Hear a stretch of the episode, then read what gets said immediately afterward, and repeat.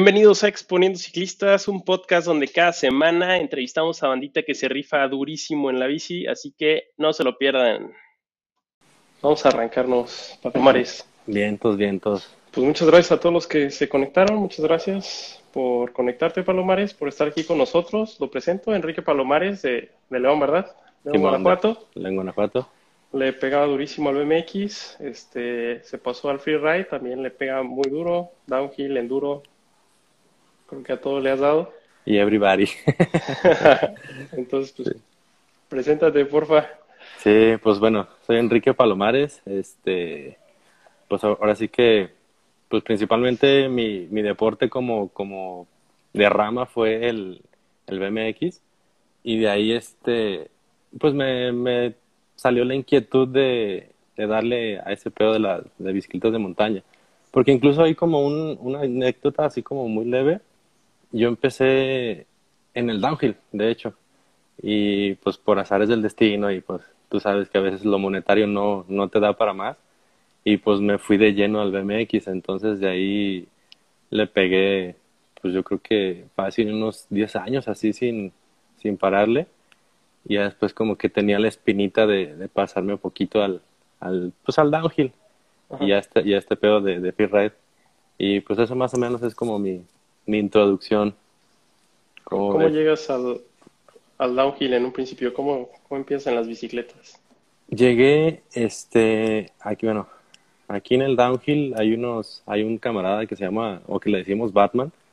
Es este, un vato legendario que ese güey, híjole, esta es a toda madre ese güey. Y hace mucho, hace, de hecho hace dos años precisamente yo llegué a un punto de reunión aquí en León. Dije, bueno, pues le voy a calar, ¿no? A ver, a ver qué pasa y pues en realidad eran unas pistas como más de enduro. Y, estuvo chido porque pues luego luego se me acercaban, ¿qué onda? ¿Qué, ¿Qué pedo contigo? Y así, cosas así. Y pues me agradó mucho la onda y ya me explicaron muchas otras cosas de cómo darle y cómo, pues tú sabes, ¿no? O sea, la, la, técnica de frenar y todo ese rollo. Y fíjate que no le perdí mucho el hilo después de 10 años, entonces este, llegué, me sentía muy, muy, muy seguro de mí y todo, pero sí, pues prácticamente fue por eso. Entonces, este, porque me invitaron y pues accedí y todo. Y se dio. Y de ahí se dio, güey. Nada más, este, pues sí hubo unas partes en donde me confié de más y pues también me, me dieron un rato a la lona. Entonces, este, pero pues prácticamente esa es como una introducción leve de, de lo que empecé hace dos años en realidad. Pero en un inicio, o sea, ¿hace, hace que le dabas al downhill cuando recién empezaste? Ah, pues hace yo creo que, mm, yo creo que unos 11 años, yo creo que le empecé a, dar como a los 14, 15 por ahí, pero solo fue, solo fue una carrera, no tuve como tal un, un trayecto como fijo, por el hecho de que pues en ese entonces pues las bicicletas pues estaban algo costosas y era un poquito difícil eh, pues hacerte de una, ¿no? Pero pues casi, casi siempre estuve como al pendiente de ahí, nada más que pues ya en esta parte del downhill me separé mucho, o sea, como que lo dejé de lado y ya fue cuando le empecé a pegar mucho, muy duro al, BMX, entonces de ahí logré muchas cosas personales, eh, pues en el deporte también no se diga, pero sí, este, pues básicamente es eso.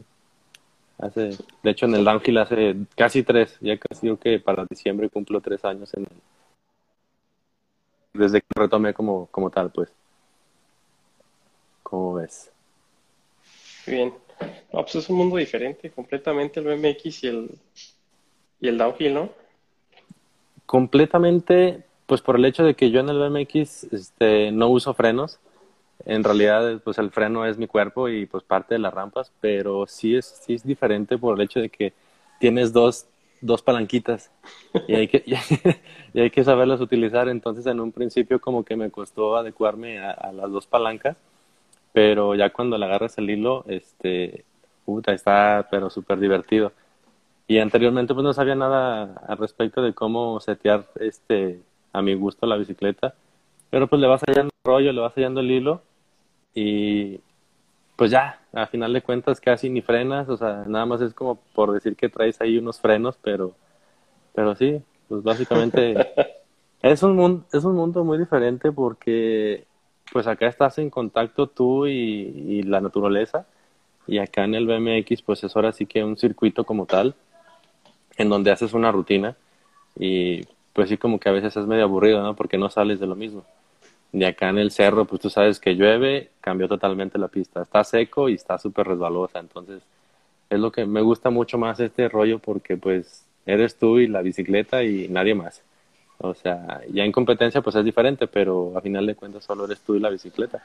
Y eso es lo que me agradó mucho y por eso lo retomé como tal.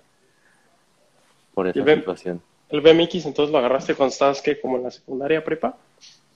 saliendo más bien como de la secundaria, yo creo que segundo de secundaria, y de ahí hasta, pues que me acuerdo, o sea, fueron 10 años tupidos así, año tras año, saliendo a todos lados, y pues ya lo del downhill fue como una oportunidad que, que se me dio y pude comprar una bicicleta, y este, y pues de ahí fue pasito a pasito, entonces pues ya como también me gustó bastante, este, pues dije, bueno, pues lo intentamos no como tal, pero sí para divertirnos más todavía. Pero sí, los fregadazos sí siento que están un poquito más duros por el hecho de, de traer más velocidad. pero sí, está chido, la Sí, la verdad sí. Y en toda esta etapa de BMX, me imagino que competencias, premios, giras por todos lados, huesos rotos, ¿alguna vez te roto algo? Sí, pues bueno, por, en competencias, pues prácticamente todo, toda la República. Este, sí hubo muchos años seguiditos que cada fin de semana estaba de un lado para otro. Y de huesos rotos, pues, yo creo que unos 10 huesos rotos. Fácil, yo creo que casi era uno por año. No como, no a considerarse, pero sí son lesiones que te van marcando pues, la parte psicológica. Y, y pues este, una operación también, esa sí fue fuerte. Entonces, sí, ahí sí como que tambaleé bastante en el hecho de que pues o lo practicaba o lo dejaba de practicar más bien o le echaba el doble de ganas para seguir practicando pero sí sí son partes muy como muy sensibles en esas partes de, las lesiones. Pero sí pues sí o sea como todo deportista pues estás latente a las lesiones y, y es sí o sea te estás jugando el pellejo. Pero pues prácticamente dime qué deportista no se ha lesionado. O sea, creo que ninguno está exento de, de hasta de un raspón, vaya, o sea, en cualquier momento que te descuides estás en el suelo y, ya no sabes si regresas o, o de plano le das más duro, ¿sabes? O sea, sí son muchas desventajas y ventajas que te da eh, pues este tipo de deporte que es de alto riesgo. ¿Y de qué te operaron? Eh, me operaron del, del estómago, bueno, parte de...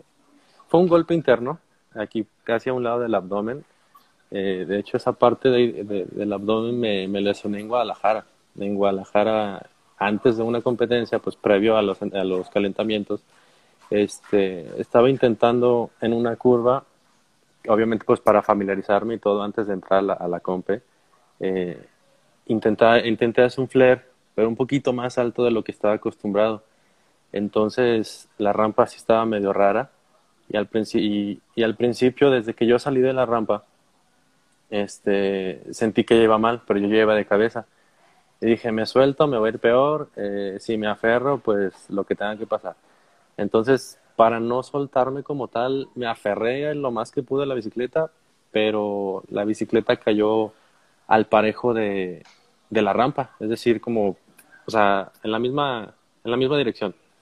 Entonces el impacto fue muy fuerte y hizo que se me doblara el, el, manillar y me pegué con el lado izquierdo del, del manubrio.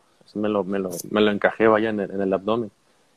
Y pues, sin mentirte, duré casi tres horas para poder recuperarme porque no podía respirar en, lo que fue de, de, 15 a 30 minutos, me costaba muchísimo respirar. Y pues en ese, en, ese lapso de tiempo eh, no había paramédicos, o sea, me la tuve que jugar así como pues al valiente porque pues no, o sea, hasta que me recuperara, pues ahora sí que le iba a poder mover, me iba a poder mover del espacio porque ni siquiera me paré, estaba acostado, estaba tendido. Y pues ya, el, a final de cuentas no competí porque ha sido un dolor muy fuerte, incluso estando así tendido en el piso, este, me paraba o trataba de pararme y al pararme, ahora sí que el estómago se me infló demasiado de un lado. Y dije, no, esto ya no es normal. Entonces, pues me aguanté viernes, me aguanté sábado, me aguanté domingo, hasta que regresé otra vez a acá a León. Y pues ya ahora sí que mi mamá me revisó. Obviamente, pues llegué con un montón de pastillas y vendaje y todo ese rollo. Y me dice, oye, ¿qué onda contigo? ¿Qué traes? No, pues nada, traigo una bola en el estómago. Nada, pues, o sea, en cuanto le dije eso, me revisó y luego, luego, al seguro. Entonces, pues ya me hicieron estudios y todo ese rollo y sí me reventé una pared de los músculos que, que detienen pues prácticamente los intestinos. Y me di, me dijo escasos milímetros, se me hubiera dado un poquito más al centro, ahí quedó.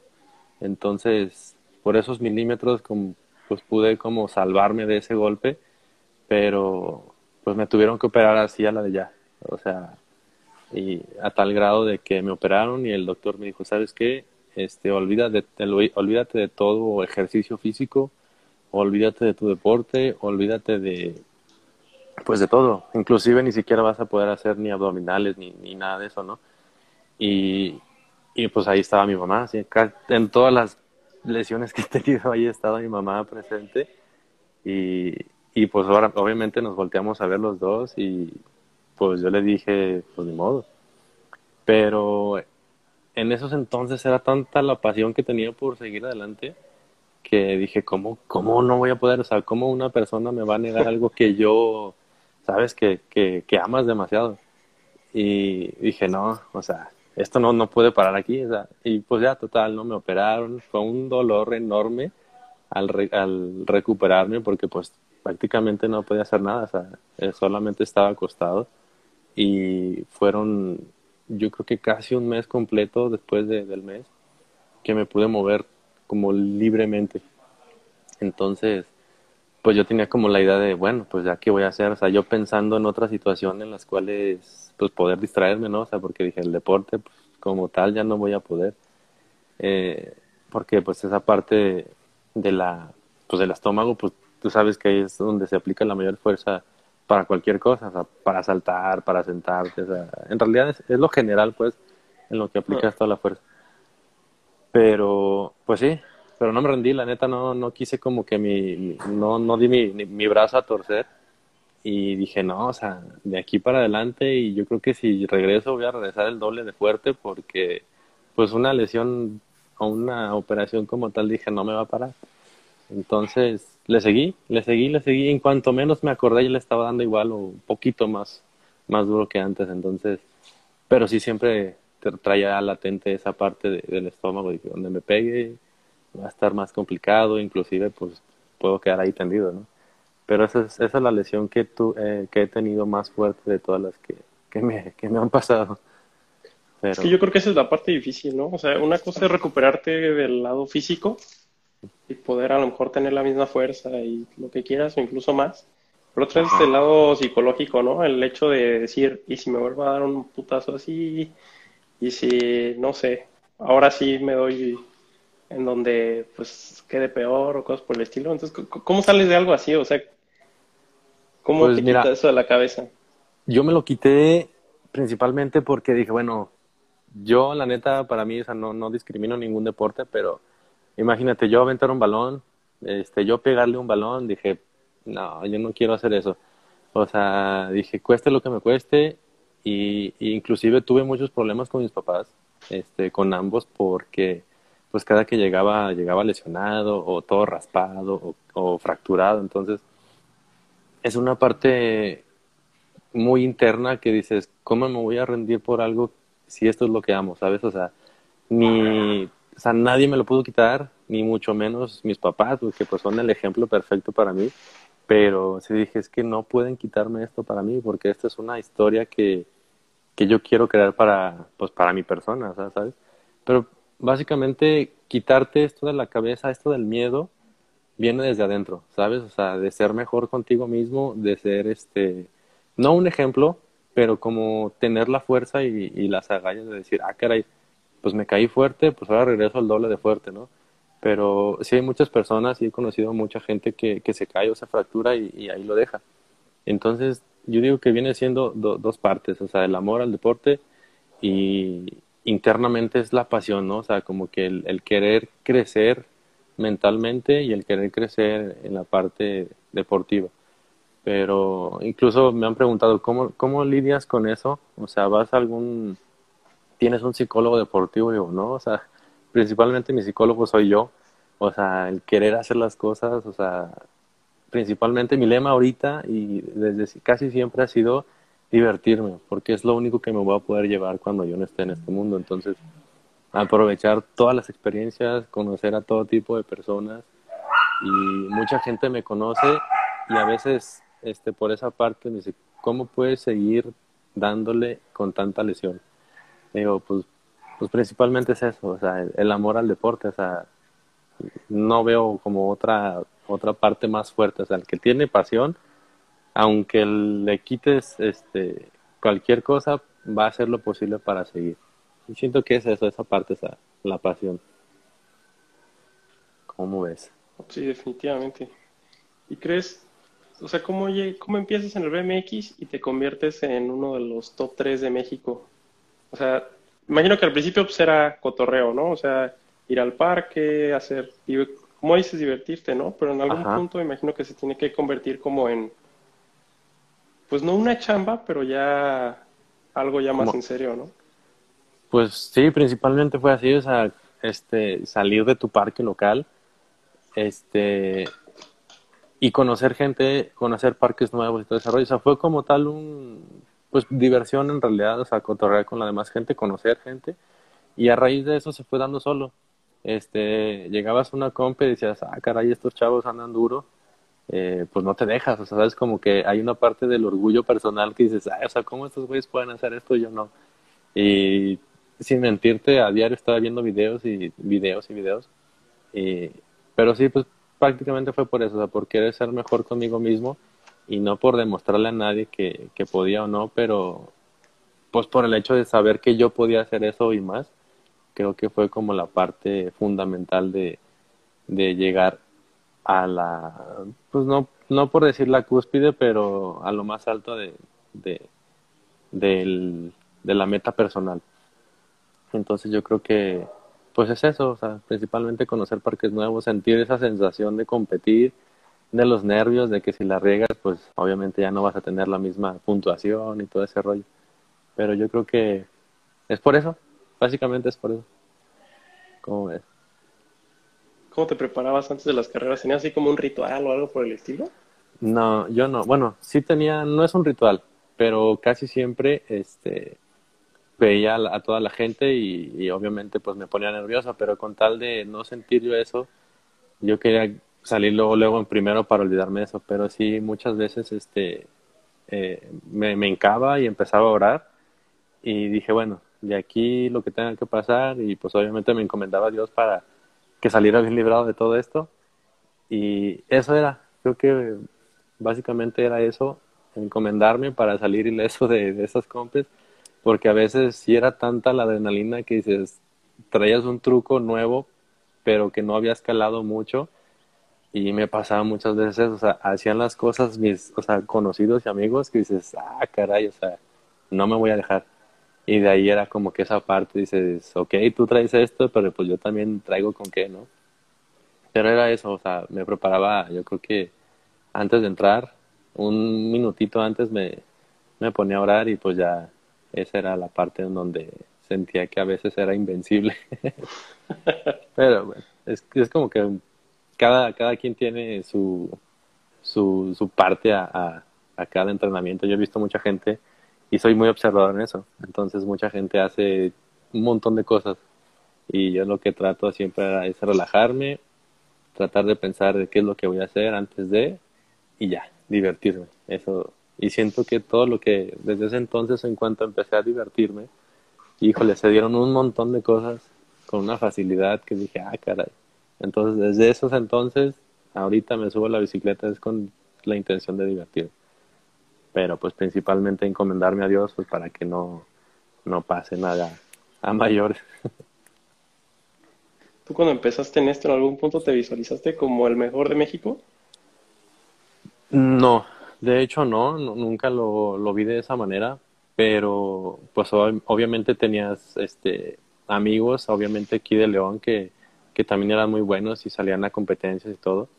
Y yo dije, bueno, quiero llegar a ser este alguien que haga trucos diferentes y creo que en algún momento o en algún punto de, pues vaya, digamos de la carrera que tuve de BMX, este, sí llegué a hacer cosas que la gente no hacía y a final de cuentas creo que por eso fue que me di como el plus yo solito y pues probablemente llegué a, a estar, casi siempre estaba entre los primeros tres, cuarto, quinto, pero siempre no bajaba del quinto, entonces este pues yo creo que fue por eso, ¿no? Con hacer las cosas diferentes y no hacer lo mismo que los demás. Yo creo que fue lo que diferenció un poquito en cada competencia.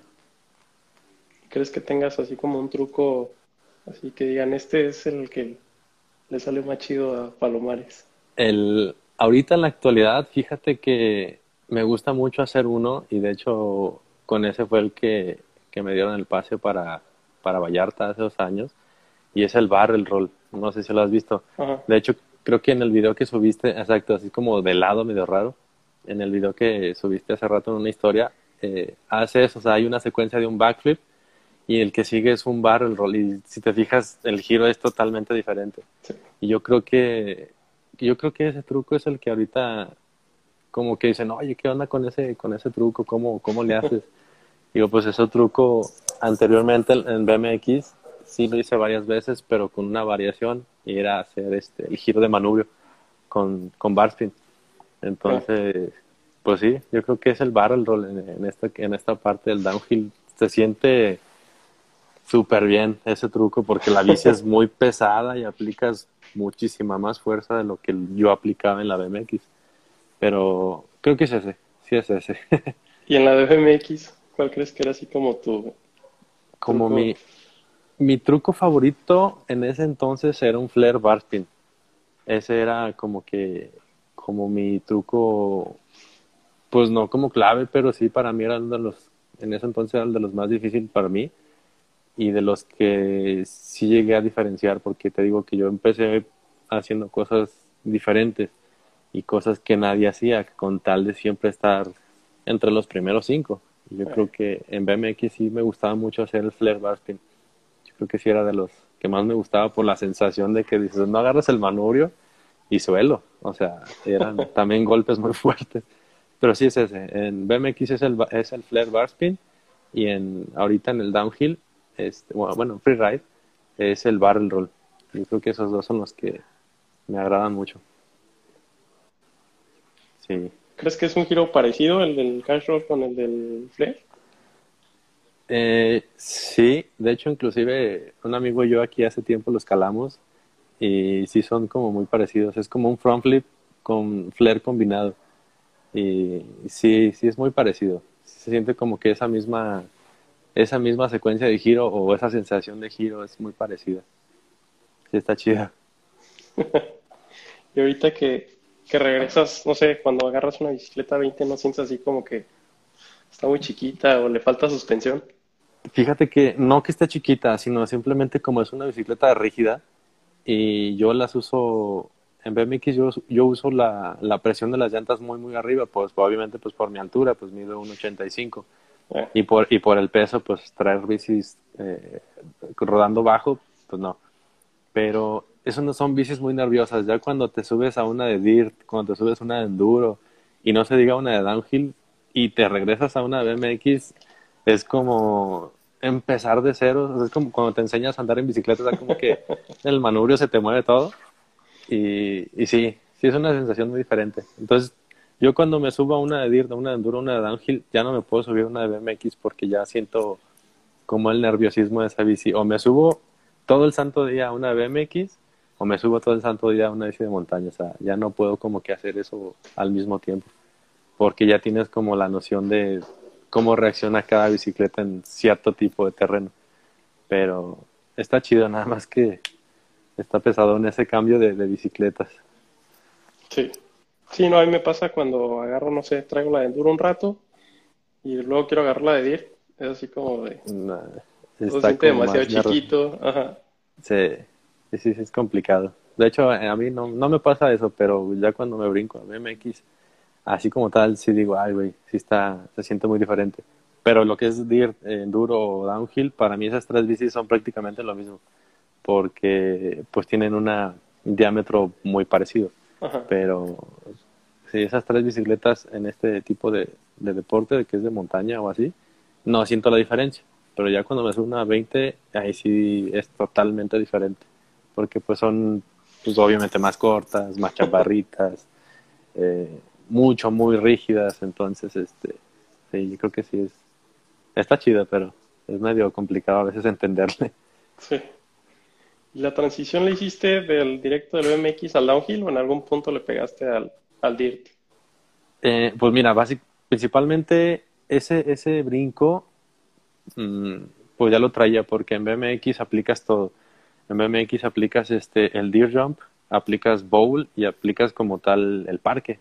Entonces, todas esas secuencias es una sola. Entonces ya cuando yo me, me pasé, de hecho, al downhill como tal, porque llegué de, lleno al downhill, eh, sentía la bicicleta pero súper suavecita y dije, esta bicicleta no se siente nada. Entonces me, me, me costó mucho trabajo acostumbrarme a, a, las suspensiones porque pues son muy, pues muy suaves y cuando yo quería saltar siempre se me picaba la bici, o sea, como que no aplicaba la, fuerza necesaria y siempre me iba de punta, entonces ya empecé a agarrarle poquito el rollo y pues me divertí bastante. De hecho, son, me gusta mucho la sensación de ambas bicicletas de, de, ese tipo de, rampas, pero pues obviamente una bicicleta de, de BMX en un circuito de DIRT son mucho más divertidas porque puedes hacer, hacer y deshacer. Ya en una de DIRT sí se puede, pero es un poquito más pesada, es un poquito más, más lenta de hecho en cuestión a giros, pero pues sí, básicamente es eso, como que el BMX te da eh, esa habilidad, esa y esa destreza ya de cuando te puedes subir a cualquier bicicleta y ya traes el chip en la cabeza. Nada más el problema es acostumbrarte a la suspensión y siento que con eso pues es básicamente lo mismo, nada más que pues la bici es más grande. ¿Y en algún punto empezaste, a como querer migrar trucos del BMX a, al downhill? Sí, de hecho, esa era como que mi, mi idea, ¿sabes? Porque aquí en León el freeride como tal mm, no, no se practica. Pero a raíz de que yo me moví un poquito y, empecé a hacer como cosas diferentes, a tratar de jalar a la gente, ¿sabes qué? Pues, pues así practicaba mucho downhill, muchas personas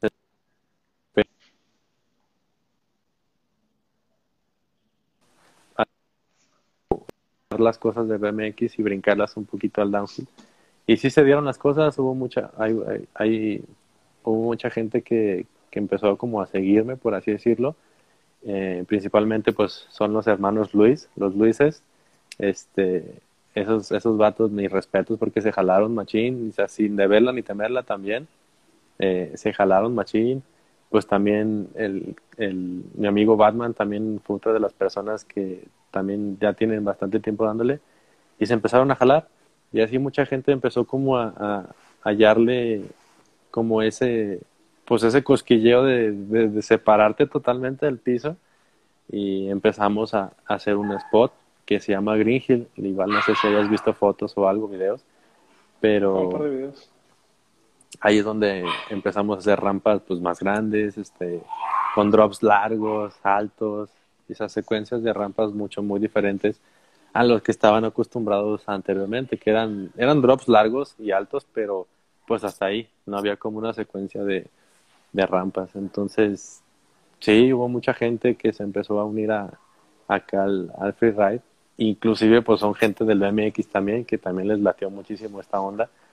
Y pues ahí están también los locos ahí dándole machín.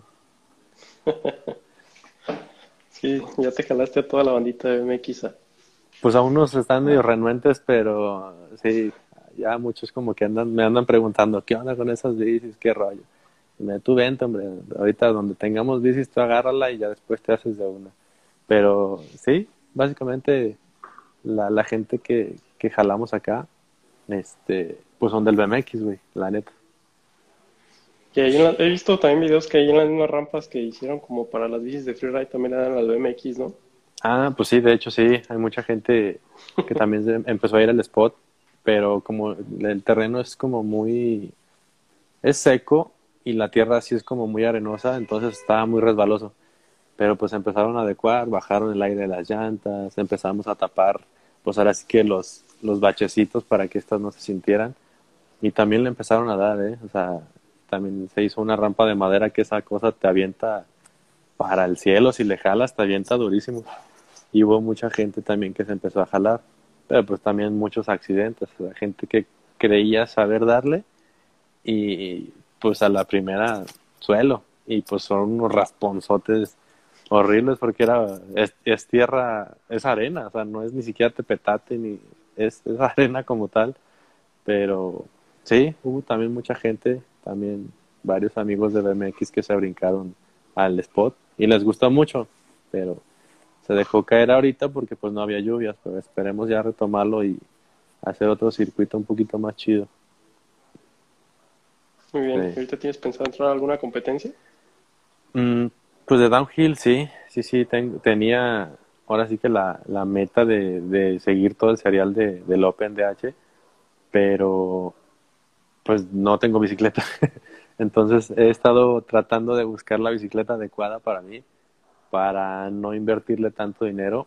Bueno, no invertirle tanto, sino que algo que me llene ahora sí que de, de vista y adecuarla, ¿no? Pero Sí, mi idea era correr todo el serial, pero pues por X o por Y no, no se ha podido concluir esa parte de, de la bicicleta.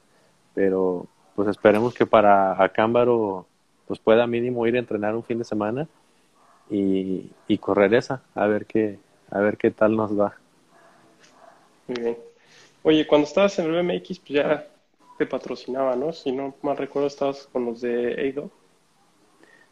Pues sí, sí fue, la parte de los tenis sí fue de dog este, en partes de, de bicicletas fue Primo, este, en cuadros en este entonces era de Jaro también, eh, y conforme fue pasando el tiempo, este, se fueron haciendo de, pues, demás cosas, eh, hubo una parte, nada más que esta no, no llegó a concluirse, pero Rockstar también Energy en ese entonces se hizo un mes, un mes y medio, pero pues por azares del destino, la gente o los managers de, esa empresa, como que no, no se pusieron de acuerdo.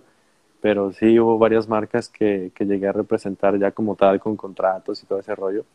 Este, y pues, pues sí, sí, sí, sí hubo, sí hubo varias marcas ahí que nos estuvieron echando la mano para poder hacer los viajes y competencias.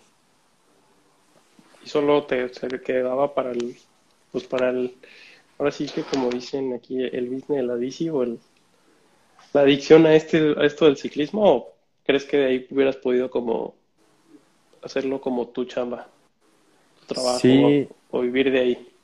Pues mira, yo principalmente sí quise hacerlo en algún momento de mi vida, hacerlo como tal un trabajo, pero pues era lo que estábamos comentando ayer, que era muy difícil o, trabajabas o estudiabas y, entrenabas, ¿no? O sea, en ese entonces sí me tocaban las tres y pues ahora sí que era muy difícil porque pues de echarle todas las ganas a uno sin descuidar las otras dos era bastante complicado.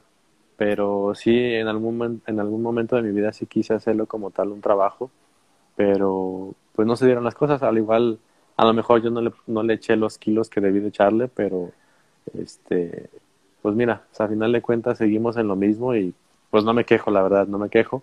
Pero pues sí me hubiera gustado vivir de, de lo que pues de lo que me gusta y pues yo digo que a quien no, ¿verdad? Pero a lo mejor por, por X o por Y, pues no se nos dan a todas las cosas, pero pues mira, seguimos aquí dándole. Bien. Y luego ya de que te brincas al downhill, ¿cuál fue la primera carrera, competencia así de freeride que te aventaste? De freeride como tal, pues fue la de Masati. La de Masati, este, yo traía en ese entonces un Scott Gambler era talla L, pues una bicicleta, era un, yo le decía el tanque porque estaba súper pesado. y, y ya más o menos pues traía la noción de cómo se usaban esas bicis, o sea, la compresión a tope, esa durísima, el rebote súper lento eh, y las llantas sí un poco más infladas de lo que normalmente se ruedan. Entonces en, e, en, esa competencia yo iba a ciegas, o sea, yo no sabía qué pedo con, con ese tipo de bicis en ese tipo de rampas y a final de cuentas, este, a mí en el DIR, en el BMX siempre me gustó calar las rampas y pasar todas a la primera, como para tener una noción. Y si mal no recuerdo, creo que también fue lo mismo. Traté de hacer lo mismo, o sea, de, un solo, vaya, de un solo hit, por así decirlo. Este, pasé, creo que todas, sí, sí, pues sin problema. Y después como que le empecé a hallar el ritmo y le empecé a hallar el ritmo, pero sí, fue la, la primera fue de Masati, hace, pues sí, prácticamente cuando empecé, hace dos años. ¿Qué trucos aventaste ahí? Eh, pues como te digo, como no estaba tan familiarizado, lo primero que quería era sentir la bicicleta así cómoda y pues sí se dio luego, luego, o sea, a, las, a los tres, este, tres series después de los brincos, empecé a sentirme como más cómodo ya empecé a mover la bicicleta así como queriendo hacer eh, moto whips y todo ese rollo. Y empecé en la primera, que es como el arrancador y tiene como, como step down. Y se, em, empecé a hacer como, eh, se llama invert, bueno, como es como on invert, pero de mi lado contrario, o sea, no de mi lado natural. Este, ya en, el, en, las, en la segunda rampa, pues em, quería hacer suicide, pero como que no me sentía cómodo. Y empecé a hacer el talk no hands, y ya fue como hasta el tercer o cuarto intento que me sentí cómodo, pues los empecé a soltar. Eh, ya en la tercera, ahí sí tenía, eh, dije, voy sí o sí a hacer backflip en esa cosa, pero no me animaba porque pues no, pues yo era prácticamente nadie me conocía, o sea, dije, bueno, pues es que no tengo como que la motivación de, de alguien y, y yo creo que ahí sí me costó un poquito de trabajo y de miedo porque dije, bueno, si me caigo, pues pues ya, ya valió, pues, y si no me lesiono, pues qué chido, y lo vuelvo a intentar. Pero hubo un, chavo de Monterrey que también andaba con esa, mismo, esa misma intención de calar el backflip en esa misma rampa, y le dije, si vas tú, voy yo atrás. Y me dijo, ah, o sea, no, no, no dijo nada, no me dijo, órale, va. Y lo hizo, y pues yo abrí mi bocota y pues también ahí voy. Más que en ese brinco, sí apliqué mucha fuerza y sentí que me iba a pasar de giro, entonces eh, por inercia, luego, luego toqué los dos frenos y hace cuenta como que fue un freno de mano, se paró la bici y alcancé como aterrizar poquito con la, más bien aterricé de lleno con la de atrás y con la de adelante sentí como que el, chicotazo, pero ya el segundo que hice y el tercero, el cuarto, quinto, ya lo sentía muy natural. Y solo me agarré haciendo esa línea, esa línea, esa línea. Y este, pues ya me sentí cómodo, ya no le quise mover.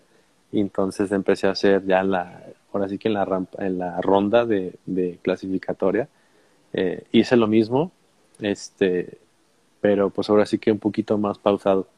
Eh, en la ronda esa que, que, llegué a hacer, que hice también lo mismo, hice el, el invert a mi lado contrario, nada más que como que los jueces no se dieron cuenta que no era mi lado natural, entonces era al, lado contrario. Eh. Y, pues, y como que eso me restó un poquito de puntos. Entonces, eh, en, la, en la segunda hice eh, no hands, pero así pegado a, la cabeza, aquí al lado de la llanta y eh, extendidos.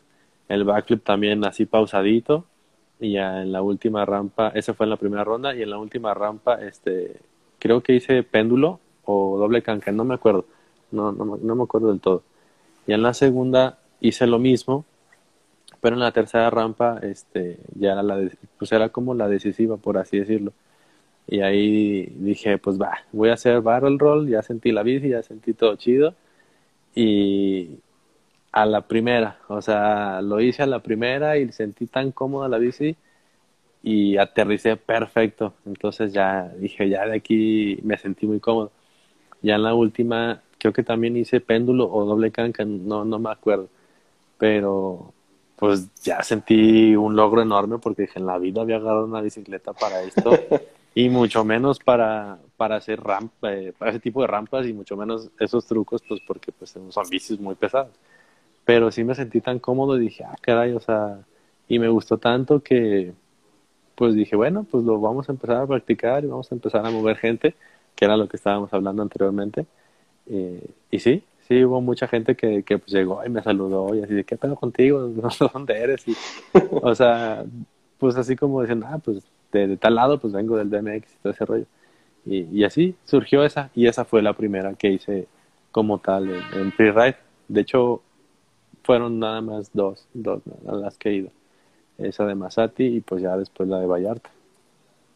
¿Y en Vallarta qué tal fue? En Vallarta, pues no salí lesionado, o sea, la verdad yo no, yo no soy corredor, ahora sí que de, tiempo, pero este empezamos a hacer como el course preview de, toda la pista de, abajo hacia arriba y, dije, y hubo unas partes que dije, rayos, o sea, ¿a dónde llegué? O sea, vine de, según yo vine, de, me, me, salí un poquito del BMX para ya no lesionarme y me vine a algo más riesgoso y dije, rayos. Pero bueno, sí, en Vallarta se puso, estuvo muy chido, fue una sensación mucho, muy diferente porque pues la pista es urbana prácticamente, hubo partes de cerro, pero la mayoría en sí era puro, puro pavimento, cruzando casas y cruzando brechas así, escalones. Había un, había una, había un set, casi creo que era como la mitad de la pista, que era como un doble drop, pero lo veías así de abajo hacia arriba y estaban enormes. Pero dices, rayos, ¿cómo fregados se dan por aquí? Y, y, estaba, estaban los, los drops, ahora sí que las, las salidas de madera, y al ladito estaba un tubo, una cañería, y al lado estaban escaleras, donde no le atines con la llanta adelante, quién sabe hasta dónde vayas a salir rodando. Y, y después de eso seguía otro, entonces esa parte se me hizo como más difícil mentalmente porque dije, no manches, o sea, pues vengo de algo más leve, algo peor. el chiste es que ya ahí entre, entre la misma banda también, pues con todo el nervio, ahí creo que esa vez yo iba atrás de Salas, eh, un, loco de ahí de Guadalajara, y me dijo, vente Palomares. Y yo pensé que nomás lo iban a jalar, no, qué chingados, o sea, se fueron de lleno a darle, güey, yo ahí voy de, de menso atrás. Y, y, pues ahora sí que no me pasó nada, o sea, le di a, los dos seguiditos y ya en cuanto sentí que aterricé en el segundo dije, ah, o sea, Sí, dije, ya la libré. pero, pero no, después de eso todavía seguían las rampas, las, las, las rampas grandes que pues cruzan prácticamente la calle. Pero era una vista tan, tan chingona porque pues tenías como fondo el, mar, así como tal. Y eran rampas muy suaves, con unos recibidores muy, muy grandes, extendidos y anchos. Y o sea, te podías dar vida también ahí, pero también una caidita y si te parabas, qué bueno, si no, pues ni modo. Pero sí, hubo una de esas en las cuales yo no me fijé antes de darle, en las rampas de esas eh, de madera, que comprimían la bicicleta antes de entrar en la punta. O sea, se recargaban desde atrás y ya en la, en la salida, pues dejaban ir la bicicleta hacia arriba. Entonces, yo, como yo, yo la veía muy suave la, la, punta, pues yo me dejé ir en la primera que le di. Y, y sentí una sensación horrible porque salí y luego, luego se me hizo así la bicicleta. dije, no, ya, y pues, pasó, pasó por mi mente o me suelto o me aferro y a ver cómo me va. El chiste es que me aferré a todo lo que pude, pero la bicicleta cayó así de punta y se escuchó todo el fondazo de la horquilla y todo el de atrás, pero no me caí. Y, ya, sí, dije, o sea, bendita suspensión, o sea, hubiera sido una, de, una, una bicicleta normal y suelo, o sea, hubiera tocado con toda la cara ahí la, la, calle, pero... Sí, ya después empecé a, me empecé a fijar en cómo le daban, en cómo le daban, y ya agarré el hilo. Ya después, no, pues eran unas rampas súper divertidas que también este, tenían un, un chiste, una dificultad eh, algo, algo grandes, porque pues ibas en primera, ibas muy rápido y de bajada. En segunda, este, cualquier movimiento en falso, suelo y, y si te salía raspado, pues qué bien, si no, pues una fractura o algo. Pero pues el hecho de ver el carril, o sea, toda la calle llena a, los lados de gente y gritando y cosas así, pues como que tu corazón va así a tope y, te motivabas bastante.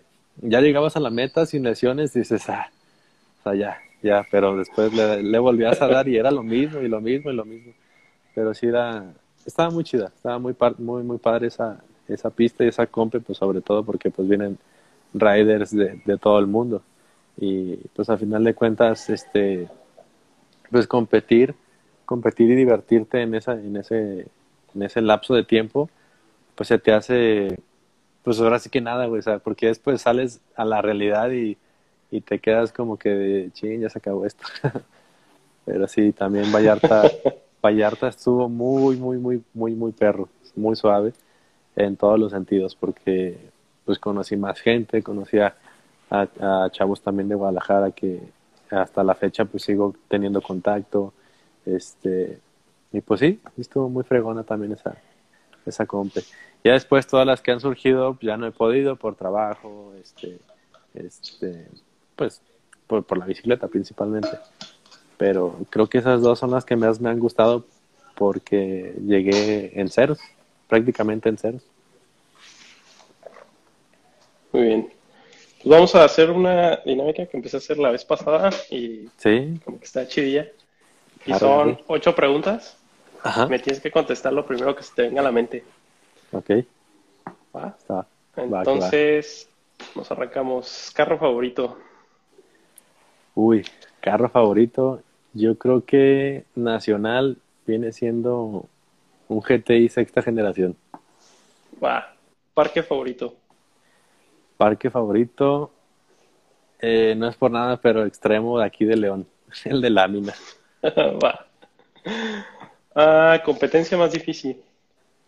Vallarta. Truco más difícil. Barrel roll en la de downhill. Comida favorita. El sushi vegetariano. ¿A quién admiras?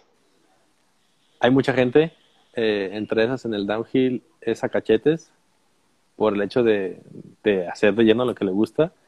Este, em, a todos mis amigos, porque pues a final de cuentas le estamos terqueando para seguir en lo mismo, que es a los dos hermanos, a los dos Luises.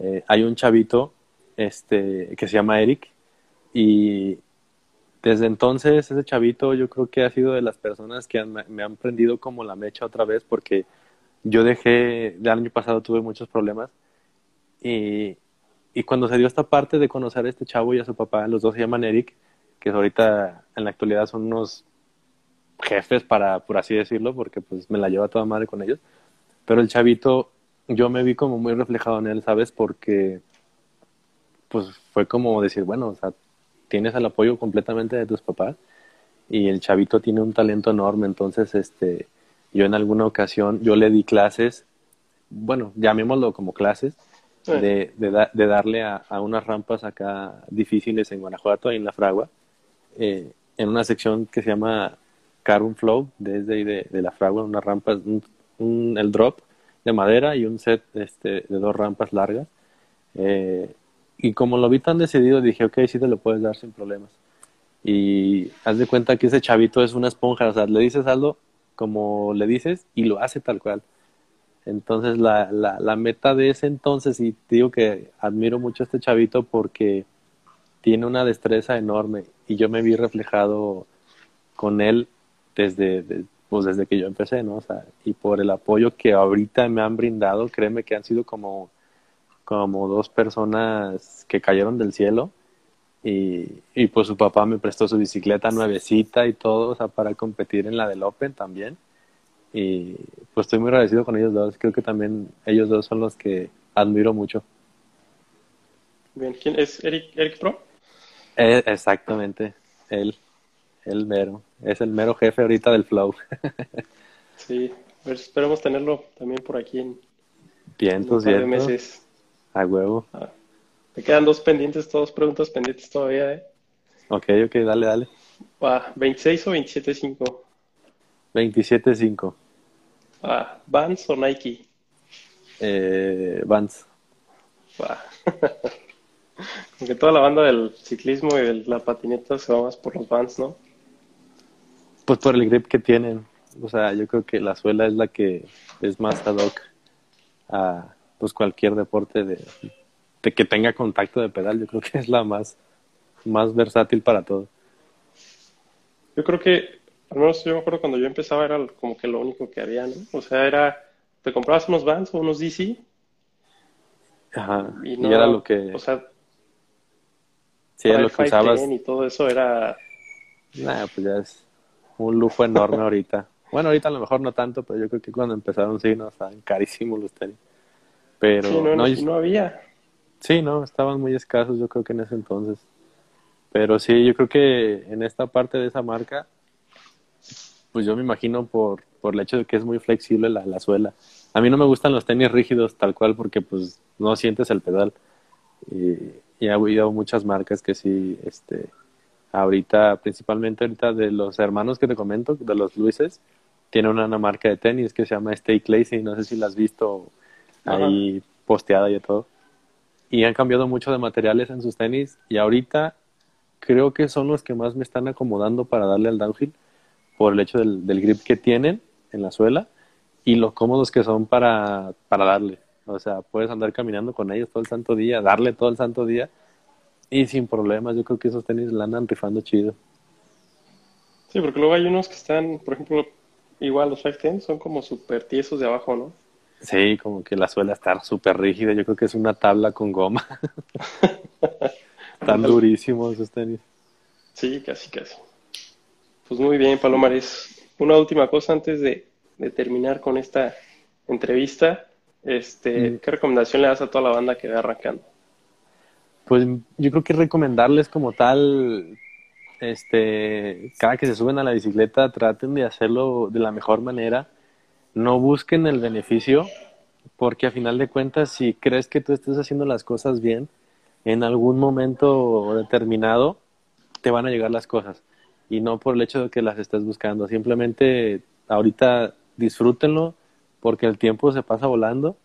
Este, que lo disfruten al máximo que no se pongan trabas con nada, que en cualquier momento de, que tengan, no sé, alguna caída y eso, pues traten de ver los errores, ¿no? Que no se desanimen, porque pues todos estamos exentos a caídas, este, raspones, lesiones y todo ese rollo, pero al final de cuentas, si sabes que es para ti, eh, lo vas a tener presente toda tu vida. Entonces, yo siempre he dicho eso, o sea, traten de verle el lado positivo a todo lo negativo, y de ahí surgen muchísimas cosas buenas. Para mí en este, a mí este año, eh, a raíz de, del año pasado que tuve tantos problemas, este año empecé de ceros, o sea, literalmente de ceros, y esa fue una meta, ¿sabes? O sea, como que de todo lo malo que me esté pasando, me llegue a pasar, le voy a tomar todo el lado positivo, para no tener trabas a futuro y tratar de abrirme un poquito de, más puertas para, pues ahora sí que dar como un ejemplo de diversión, o sea, porque yo Ahorita sí me preguntan muchas cosas de que, de que cómo le haces, qué tipo de bici, qué medida. Digo, es que, güey, eso ya no es como, como decirte de que use tal medida como tal, sino simplemente me subo a una bicicleta, me siento cómodo, la dejo así, si no solo le muevo los frenos, es lo que te decía ayer, y, el, y el manubrio como tal, más recto, y, y ya, o sea, trato de disfrutar la bici como sea. Si me caigo, de hecho incluso ahorita si me caigo me carcajeo, o sea, Incluso hasta trato de bromear con, con eso. Y la última caída que tuve hace como un mes y medio, creo dos meses, no, no me acuerdo, me astillé dos costillas. Y, y fue de, pues sí fue un golpe durísimo. Entonces cuando yo me levanté, me empecé a reír porque dije, bueno, no sentí nada eh, roto hasta ese entonces. Y, y, dije, bueno, o sea, pues por menso, o sea, que se me quite ese error, ¿no? pero le vi el lado positivo, ¿sabes? O sea, de que no me, no me frustré, no aventé la bicicleta, no aventé el casco, ¿sabes? O sea, siempre trato de verle de esa manera como positiva. O sea, todo lo malo que me esté pasando ahorita en la actualidad, siempre voy a tratar de verlo por, por el lado positivo. Yo creo que es eso. Diviértanse en cuanto se suban a su bicicleta y desconectense del mundo. O sea, eso es lo, lo mejor que me ha pasado a mí, la verdad. Yo, creo que también es muy relacionado a lo que decías antes de que no vas como para... O sea, ya es una competencia, a lo mejor sí tienes la idea de ganar, pero no es así como que lo primero a lo que vas, ¿no? O sea, vas a divertirte. Sí. Y a disfrutar todo. Sí, yo creo que a mí me pasó esta última vez que competí en, el Open. Yo la verdad, yo no me quería meter, ni mucho menos, pero pues te digo que este chavito me alentó mucho. Inclusive le doy muchas gracias porque de la nada me dijo, ¿sabes qué? Vas a correr este fin de semana, ya está pagado y así de, órale. O sea, ¿sabes? O sea, que fue un gesto, fue un gesto que hasta la fecha les sigo agradeciendo mucho a, ambos, al papá y, al hijo. Y, y créeme que yo no iba con esa intención, y mucho menos. Dije, yo me voy a divertir, este, y, y dije, lo que salga. Y de hecho creo que te lo comenté también ayer, o sea, yo si pudiera grabarlo o tuviera una cámara para, para ponerlo en mi casco, créeme que escucharían una sarta de pendejadas que dices, ¿cómo, cómo es posible que este güey vaya hablando con, consigo mismo y de que ponte al tiro, o sea, la, la está regando aquí, o sea, tratando de hacer de mí una persona divertida interiormente porque, pues a final de cuentas yo no iba a competir como tal en esa, en esa parte y me divertí bastante, créeme, o fue una sensación tan, tan satisfactoria al haberme subido pero a divertirme. Y después se me dio que pues por algunos segundos pues, pues me ganaron, ¿no? Pues, porque en realidad yo no entreno como tal, o sea, si bien me va, un domingo entreno y 15, un mes después vuelvo a subirme a la bicicleta, por el hecho de que no, ahorita no tengo la, la bicicleta que necesito, o sea, que requiero para darle ya más en forma. Pero sí, a mí el lema principal es diviértete, porque de ahí van a salir más cosas que, que ganar competencias, que ganar dinero, que ganar patrocinios, etcétera, etcétera. Yo creo que si, si se ponen en mente esa de, divertirte y de aprender de tus errores, créeme que van a avanzar bastante en cuestión a todo.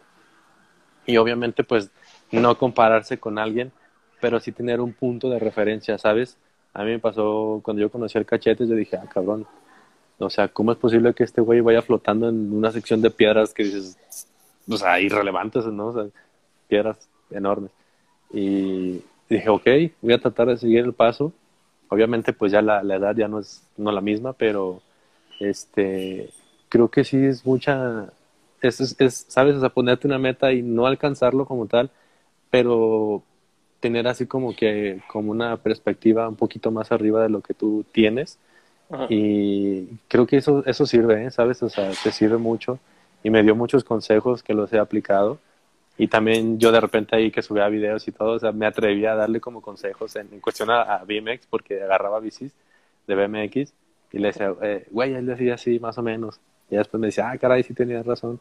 Entonces, creo que es eso, o sea, ponerte un punto alto de referencia, eh, no para compararte, sino simplemente como para ser mejor contigo mismo cada día y tratar de, de superarte en ese sentido.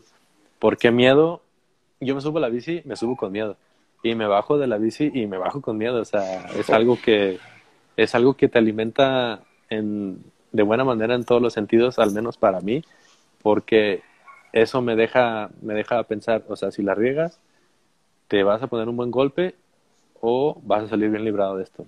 Por no bloquearte, o sea, me refiero a no bloquear tu cabeza a un salto grande, a un drop grande, a una zona de rock garden así complicada. Entonces, yo creo que sí es eso, tratar de obtenerte como un punto de referencia para poder este, alcanzarlo, más no compararte, porque cada quien tenemos capacidades diferentes, que a final de cuentas todos la podemos hacer, pero a cierto tiempo, ¿no? Yo creo que esa es la parte fundamental. Sí. Eso que dices del miedo creo que también es algo que yo siento que cuando voy a bajar y no, como que no vas arriesgando, no, no disfrutas tanto la bajada, ¿no? O sea, si te la fuiste llevando así como que siempre al límite, llegas abajo y hasta dices, estuvo perro, o sea, estuvo chido. Ajá. Pero si es algo así como que más tranquilo, o sea, a lo mejor sí, sí te diviertes, pero no es lo mismo a cuando vas... Como a tope. Ajá. A lo mejor no es a tope, sino jugándotela todo, ¿no? Ok, sí, sí, sí, tratando de, de, de, soltarle más de lo que estás acostumbrado, ¿no? Yo creo que eso, a eso te refieres. Sí. Yo, yo, creo que sí, pero hasta cierto punto con medida, porque me ha tocado ver, este, a, pues ahora sí que, pues, no amigos, pero compañeros de ciclismo, que veo cómo bajan y, y así te da miedo por el hecho de que van descontrolados, o sea, no, no tienen como el control o dominio de la bici y a veces a uno así como que le da a lo mejor, bueno, a mí me da pena decir, ¿sabes qué? Pues te viene esta parte y a lo mejor, eh, pues puedes mejorarlo así, ¿no? Pero pues a veces no me atrevo a decirlo porque me dice, Ay, pues tú quién eres como para decirme eso, ¿no? Pero sí, yo creo que a mí me ha pasado muchas veces que yo empiezo a medir las cosas conforme me divierto más, o sea, siempre va a ser lo mismo, o sea, yo entre más me divierto, más le suelto, este, cuando puedo, cuando no, sí le, le limito mucho, pero pues yo creo que sí, o sea, cada vez que sientes ese miedo, sí lo sientes así como que muy latente porque sabes que te puedes poner un buen golpe. Y de hecho, ¿sabes qué? A mí me pasó en esa parte, vuelvo a lo mismo de la compe de, de, ahí de Guanajuato, eh, en la parte en el descolgón, de esa pista, la neta está, es una zona muy técnica y no es recta, es como que va de recto haciendo curva hacia la izquierda y se pone un poquito más inclinado. Y a mí me tocó una partecita hasta arriba, casi a la mitad de la pista alcancé a un chavo y no me dejaba pasar, o sea, yo le gritaba a lo mejor, pues cada quien va en su, en su rollo y no me, pasa, no me dejaba pasar, entonces, eh, pues apenas si vi la luz ahí en ese descolgón, no sé por qué, no me preguntes cómo, pero yo en cuanto vi ese, espacio a la derecha, eh, dije, aquí soy. Y se me ocurrió soltar los frenos, o sea, totalmente, o sea, yo iba sin frenos. Y luego, luego me pasó por la cabeza aguas. Y ya en cuanto sentí ese miedo así extremo, como que todavía me centré más y corregí muchas cosas que no había corregido en, en bajadas anteriores. Y yo sentía, o sea, no es por nada, pero yo sentía que iba lento. Pero ya cuando empecé a ver los videos dije, ¿qué pedo con este güey? O sea, o sea como que no iba, no iba descontrolado, pero sí iba más a tope de lo que estaba acostumbrado. Entonces, no, o sea, el miedo, o sea, yo me bajé y eh, creo que a lo mejor uno o dos, tres personas me vieron. Me bajé y, y pues hice como un grito como de, de, de alivio y hasta me agaché y todo y dije, ya, o sea, no me pasó nada.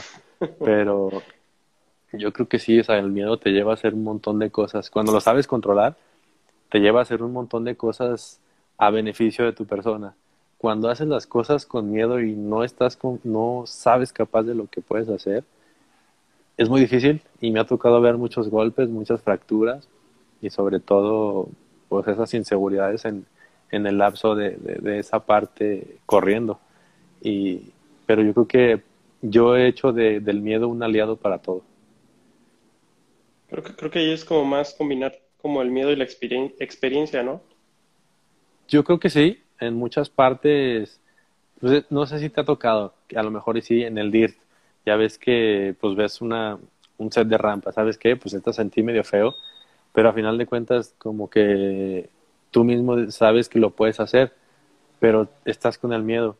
Entonces, esa, todas esas partes siempre están latentes, o sea, le vas a dar un brinco nuevo y si y sabes que eres capaz de hacerlo, pero estás con el miedo, o sea, no te lo puedes quitar como de la cabeza, porque ahora imagínate, te quitas el miedo, pues, ¿qué puede pasar? O sea, a lo mejor un accidente fatal, pero yo creo que a cualquiera que le preguntes que tenga experiencia en esto o más que yo, te va a decir, pues es que el miedo es como el aliado, es como mi mejor amigo, porque si lo pierdes, pues yo creo que pierdes la cabeza en ese sentido.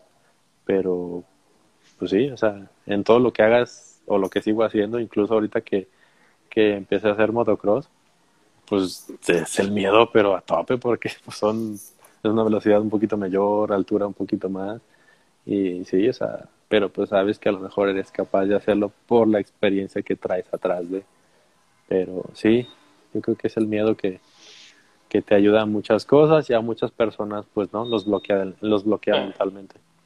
¿Crees que es más difícil el motocross o el, descenso? Yo creo que cada uno tiene su chiste. Obviamente, y yo he visto, tengo un amigo que también practica motocross y por él este, le estoy practicando, se llama Johan, eh, el famosísimo Tacos de Tripa, no sé si viste su video, Ajá. Que, que se aventó de una escuela. Sí. ese güey, güey, está loco ese güey. Ese güey, yo le empecé a comentar, oye, güey, pues qué pedo con las motos, ¿no? Todo ese rollo. Y me dijo, pues jálate un fin de semana y ya te presto mi moto y le vamos dando.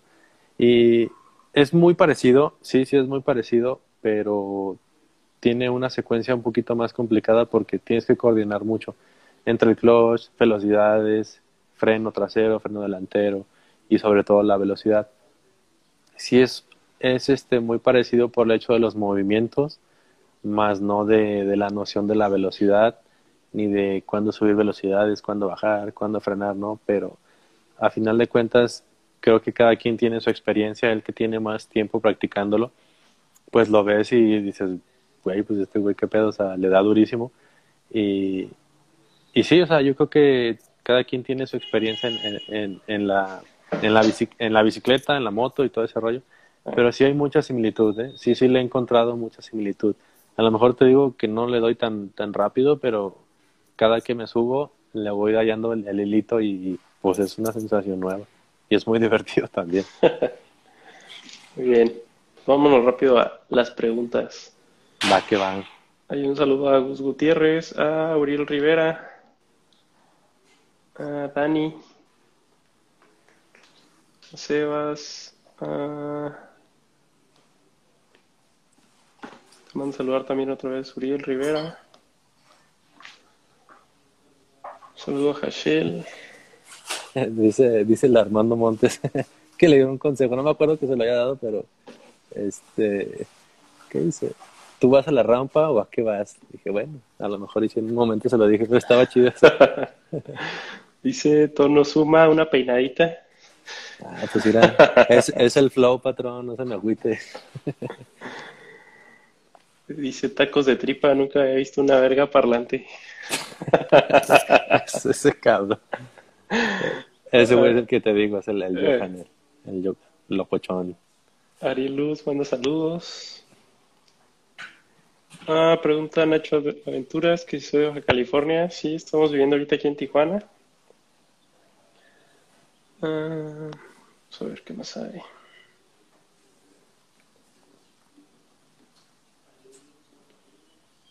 Alan Reyes, famoso mi compa el Palomares. Eh, el Chiquis, saludos a ese loco también, anda chido, ¿eh? Bruno Hernández también, dice ahí perro.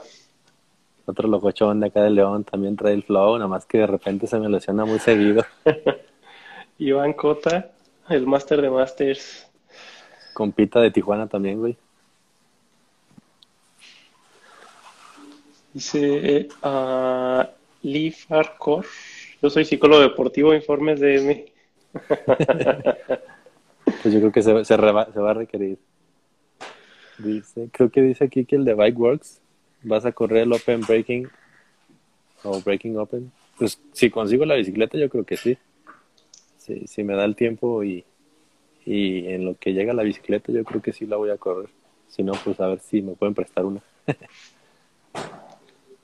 Ah, Palomares, saludos al crack de Quique. Saludos. Mm, Alexis Vares, mi papá el Palomares. Otro compita que también le está pegando chido, ¿eh? también anda duro ese vato. Dile, dice X, Gaona X, dale un beso al que te dio la vida. A mi jefito, luego, luego. Ah, Alexis Vare dice mi papá desde que me recogió del piso. Sí, pues a todos nos ha tocado, yo creo. El semen del Bajío. Ándale. sí. Yo lo conozco al de abajo, se llama Quique, es mi vecino. Dice el Lifarcor. Ah, el Jackie, el famosísimo Jackie. Saludos al Goyo, mi compita de ahí de, del trabajo.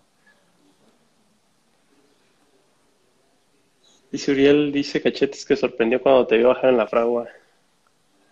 Ah, claro, no, pues yo también me quedé sorprendido porque ese güey yo creo que ni siquiera va rodando, ese güey va flotando.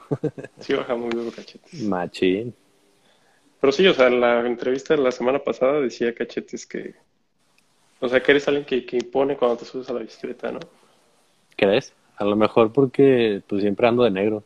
Yo creo que lo ves y pues sin nada de logos, a lo mejor yo creo que es más la, no sé, yo creo que es la imagen, así como tal, es una persona común y corriente. ¿Quién sabe? Lo, dice un pro, lo dice alguien que ya está en Copa del Mundo, así que ya es un buen cumplido, ¿no? Ah, pues yo creo que igual y eso así. se agradece de ese, de ese vato. Dice Eric Pro que con la meta pues sí, sí, sí, si me la presta, yo creo que sí, esa bici ya está bien caladita.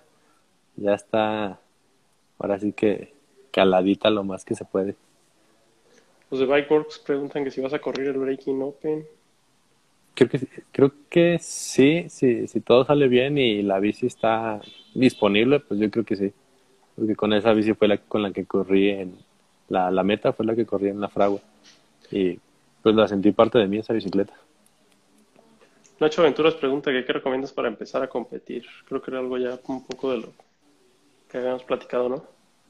Pues así como a grandes rasgos, ¿qué se recomienda? Pues, pues no, como tal competir, sino simplemente divertirte, o sea, de ahí todo se va a ir dando. Es como lo general. ¿Y Shuriel, ¿qué, ¿qué se siente conocer a los mejores del mundo? ¿Qué se siente? Pues se siente muy bien porque pues ves sus videos y a final de cuentas a lo mejor en cierto momento de tu vida quieres hacer lo mismo, pero pues se siente bien, es una, son personas comunes y corrientes que le dan diario y a lo mejor por esa razón este pues tienen el nivel que tienen porque se enfocan demasiado y no les importa nada, sino también tratar de, de ser los mejores. Eso es lo que yo he visto, también mucha gente que sí de plano pues como que se le va al piso, pero pues a final de cuentas todos somos los mismos y tenemos las mismas capacidades. Nada más que unos sí las emplean bien y otros a veces nos, nos atontamos. mm, pregunta Brandon, ¿qué pasó con los backflip whip cuando rodabas en BMX? ¿Qué pasó con esos backflip whip? Pues yo creo que los dejé de hacer porque aquí en León no había una rampa cómoda para hacerlos. Pero igual cada que iba a las compes y si yo sentía comodita la rampa los hacía sin problemas. Incluso este creo que no nunca lo hice en competencia, pero sí llegué a calar backflip doble whip y pues en las esponjas sí lo caía y todo, nada más que pues me faltó una rampa adecuada o, suavecita, que tú digas así, muy muy cómoda para hacerlos, pero este pues yo creo que pues a final de cuentas ya no te quieres arriesgar tanto y también los dejas de hacer.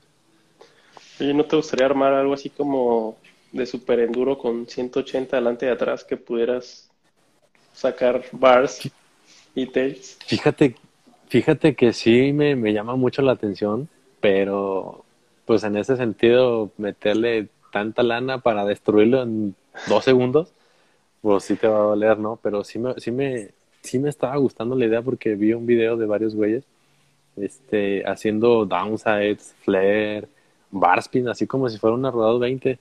Y sí, me, sí me, me agradó mucho la idea. Y creo que una bici de esas, creo que era una Santa Cruz, no me acuerdo si era una Noma o algo de ese estilo.